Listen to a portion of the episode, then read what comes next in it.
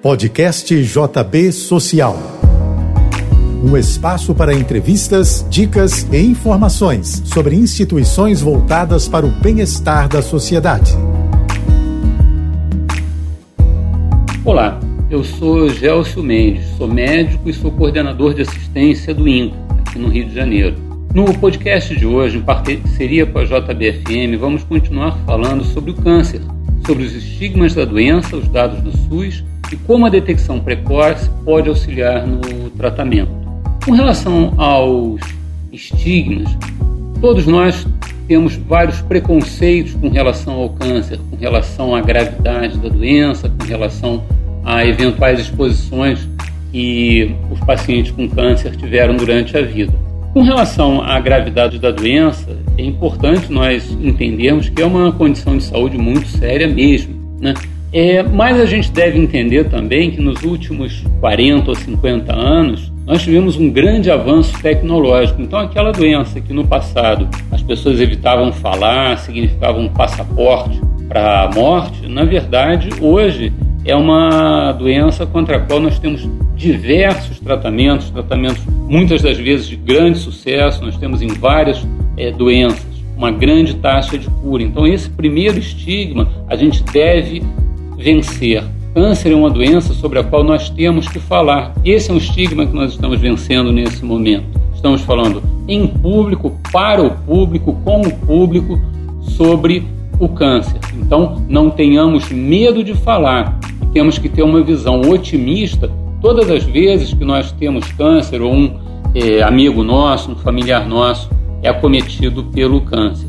Com relação a fatores de risco, nós sabemos que muitos fatores de risco são modificáveis, como por exemplo o tabagismo. O tabagismo é o principal fator de risco que nós podemos modificar simplesmente não fumando.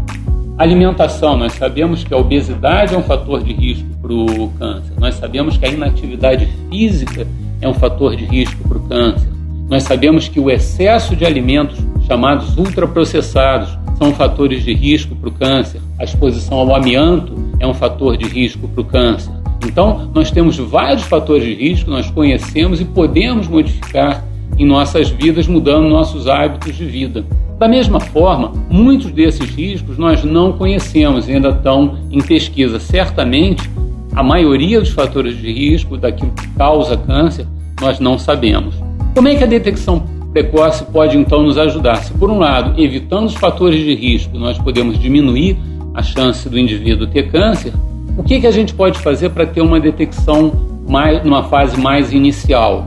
A primeira coisa que nós precisamos saber é que o câncer é uma doença progressiva. Então, quanto mais cedo nós descobrimos, quanto numa fase mais inicial nós descobrimos, melhores as chances do paciente ficar curado. Para alguns cânceres, o que nós chamamos de rastreio tem uma ampla utilização, como por exemplo no câncer de mama e no câncer do colo do útero. Então as mulheres devem fazer mamografia anual após os 50 anos, o preventivo do colo do útero após a primeira relação sexual ou após os 21 anos deve ser feito regularmente, porque isso permite a detecção de lesões pré-malignas ou do próprio câncer em estágio é, inicial.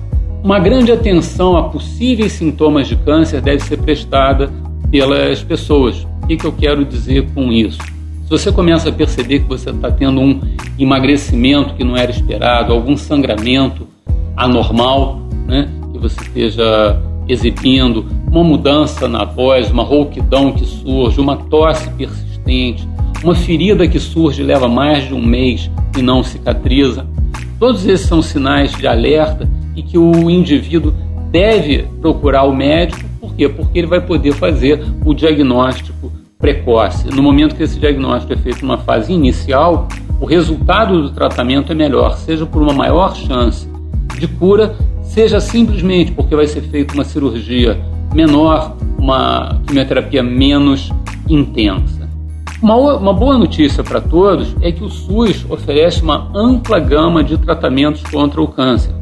Na verdade, nós oferecemos tratamento para todos os tipos de câncer.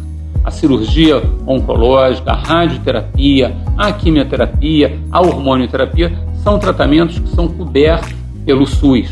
O SUS ele só autoriza ele só é, reembolsa tratamentos reconhecidos e que são avaliados seguindo vários critérios, não só o critério de eficácia, mas também a possibilidade do governo financiar. Todas essas informações e muitas outras também estão disponíveis no nosso site www.inca.gov.br, onde você pode encontrar as 21 tarefas para deixar sua saúde em dia. Eu desejo a vocês todos um excelente dia e vamos nos prevenir contra o câncer.